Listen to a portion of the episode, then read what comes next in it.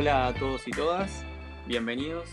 Esto es Haciendo Tiempo, el primer podcast radial que sabe pronunciar bien arroba Paul McCartney que aquí me acompaña. Buenas, ¿cómo va? ¿Cómo va todo? ¿Qué día que hubo hoy, no? Eh, muchos mediáticos casi que se empañó lo del caso de la clínica, del polémico doctor, y hoy estamos mucho con el tema de las maquinitas. ¿Qué pasó? Es, es algo que no para de, es un escándalo que no para de crecer y que día a día tenemos cosas nuevas. De hecho, eh, vamos a contar que no teníamos pensado hacer un podcast hoy y que esto salió así como de imprevisto, así que vendría a ser un flash informativo. ¿Con qué arrancamos hoy, Pablo? Me parece que hay que arrancar con algo que quedó, quedó pendiente, sí, del episodio anterior. Algo que te había quedado en el tintero y que prometimos decirlo en este nuevo, en este nuevo episodio. Se trata nada más ni nada menos que algo que pasó con, con una modelo y panelista. Estoy hablando de Luli Fernández. ¿Qué pasó? Sí, exactamente. Eh, yo, si bien tuve un ida y vuelta con ella por parte por motivo de una ensalada, bien, así de nefasto como suena, pelearme con alguien por eso. Eh, pero bueno, eh, yo también a mí me llamó la atención con esto de eh, las maquinitas, de lo, la segunda, las cuentas secundarias para promocionar y vender ciertos productos. Digamos que todo lo que es cuentas secundarias es tu especialidad. Sí, exactamente. O sea, que me, lo que soy rápido, igual no hay que tener muchos dedos de frente, ¿no? Para darse cuenta de estas cosas. Y bueno, ¿qué observaste acá? En este caso yo vi en una historia de Luli Fernández que eh, ella promocionaba una tal María, amiga de toda la vida, que vendía unas ollas, ¿sí? Unas ollas de una famosa marca que están en Argentina y que eh, se revenden mediante otros perfiles. Muy buenas ollas también, hay que decir. Sí, son ollas medio aspiracionales. Estaría bueno tener unas en casa. Por... Bueno, y entonces con respecto a esto, tengo entendido que tuviste un ida y vuelta con Luli Fernández vía Twitter. Sí, en esta misma red social yo puse que para mí tenía Luli dos cuentas, pero no especifiqué muy bien por qué. Y el motivo es que en la que ella promociona eh, estas cacerolas, hablan de una manera, en las dos cuentas, de manera muy similar. Eh, tienen las mismas formas de expresarse, bien. Se podría decir que hay muchas similitudes. Sí. Claro. Ya sea en la manera de escribir, además también habían puesto recetas, eh, la, la, receta de la misma comida que había comido Luli hace unos días en Twitter la puso, y también en el Instagram de las ollas, también habían volcado la misma receta, cosa que también me pareció raro, y esto yo lo puse en Twitter, y ahí es cuando Luli entra a hablarme por privado. Entonces, eso llevó a una charla vía MD, nada menos que con Luli Fernández, ¿y de qué hablaron? Sí, ella me, nada, me habló bien de cómo fue la situación, de que ella está ayudando, ella además de ayudar a un montón de emprendedores, bien, que eso me parece bárbaro, un montón de repercusión que genera Luli, bien, lleva a que bastantes emprendedores puedan salir adelante más que nada en tema de esta pandemia, que deja a varias gente sin trabajo. Pero entre ellos se encontraba eh, María, una supuesta amiga en la que Luli ayudaba a vender estas ollas, y eh, nada, acá se dio la confusión, ¿no? Claro, y ella te contó, ¿no? Lo, que estaba pasando. Sí, efectivamente, que María estaba pasando por un mal momento económico, que se había quedado sin trabajo por culpa de la pandemia y que Luli la está ayudando a salir adelante, bien, con toda esta publicidad y que además, eh, bueno, ella le ayudó un montón, le levantó un montón de seguidores.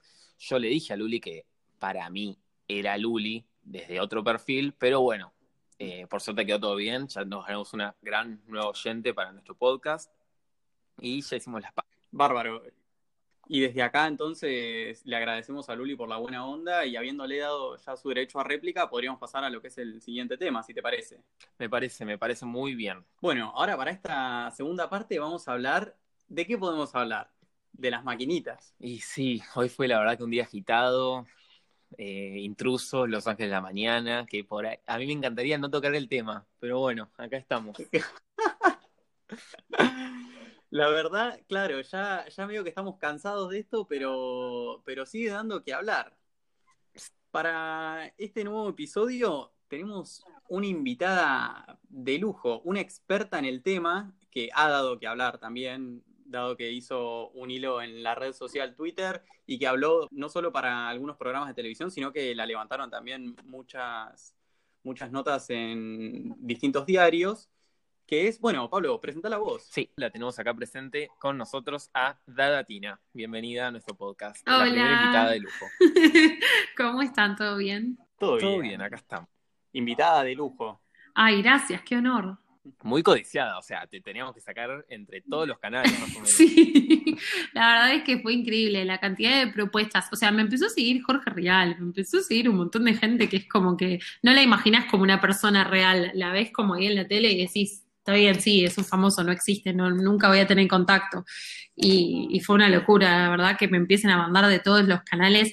Eh, aparte, yo no le pasaba mi número a nadie, pero todo el mundo de alguna manera tenía mi número. Todos los canales. Ay, psicópata. Sí, o sea, era tipo, hola, te estoy hablando de canal tanto, hola, te estoy hablando de canal tanto. Y yo, ¿de dónde sacan mi número?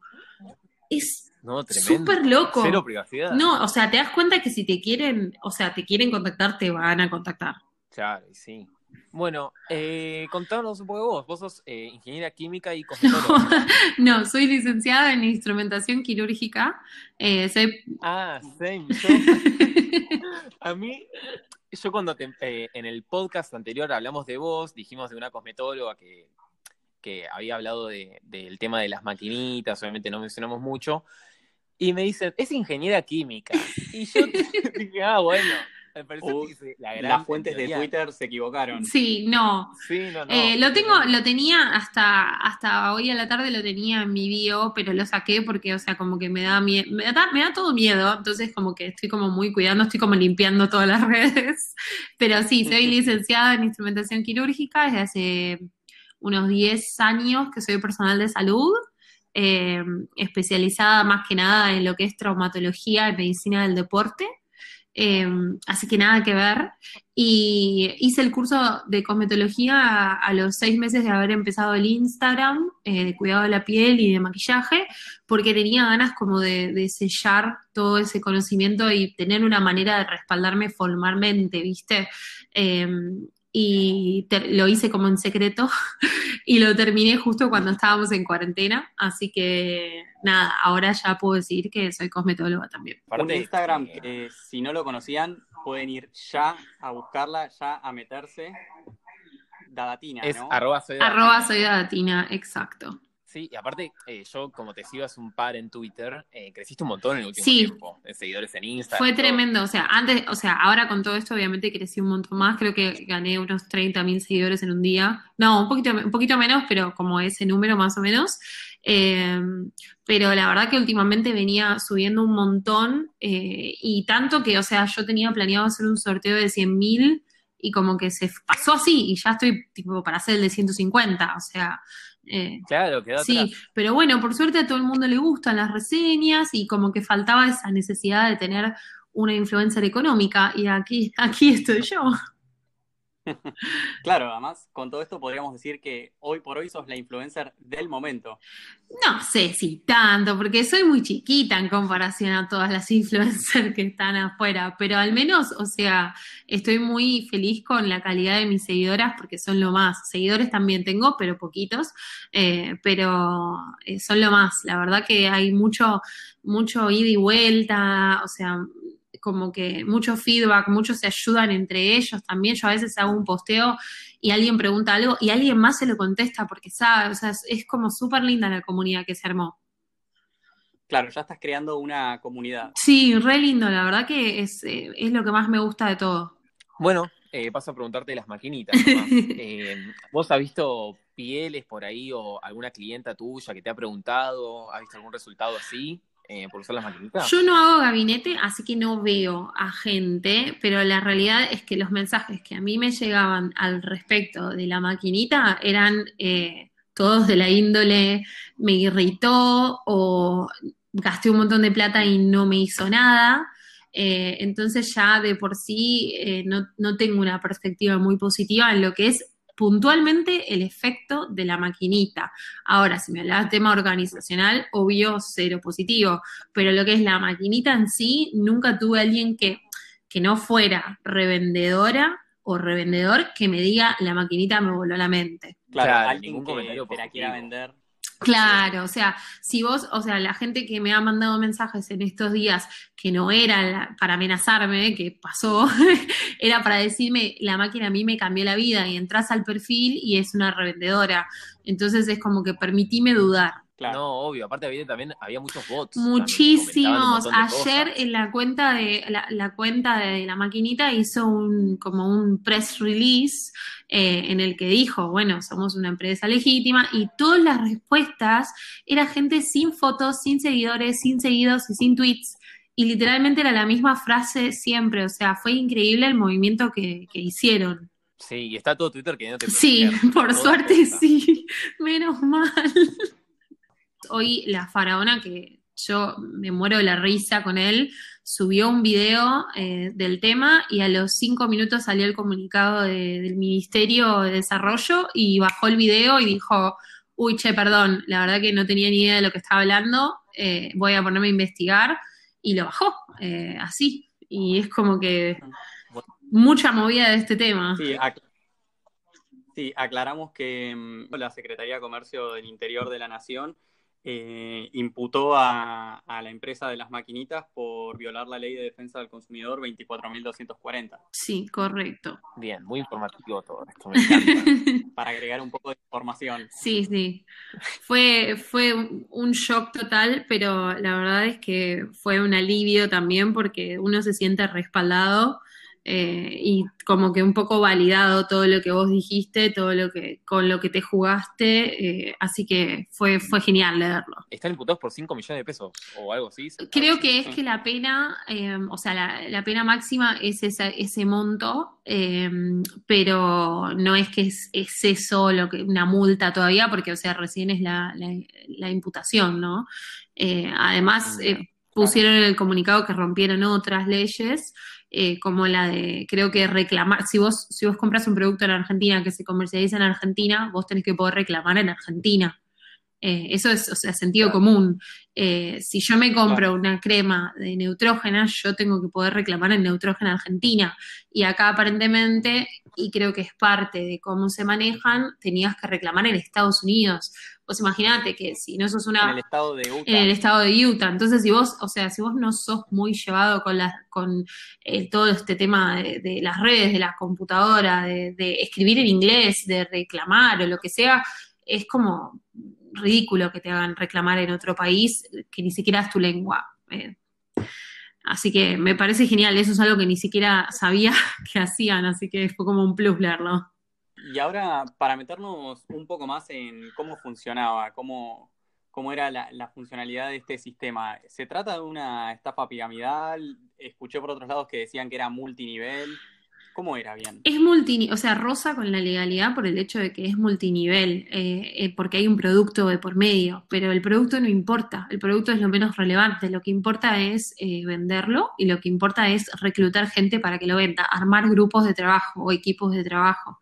Eh, esa es la gracia. Mm. Si vos ves, eh, todas las personas que lo difunden tienen una cuenta aparte donde vos puedes escribir y puedes comprar la máquina o puedes a un precio reducido eh, comprar la máquina comprometiéndote a que vas a vender máquinas.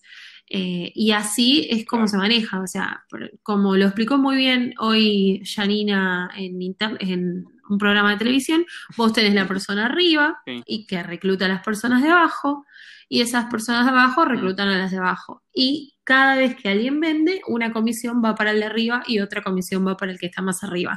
Entonces, el que está arriba de todo va a ganar un montón, pero los que están abajo de todo son los perjudicados, son los que no llegan a generar el ingreso.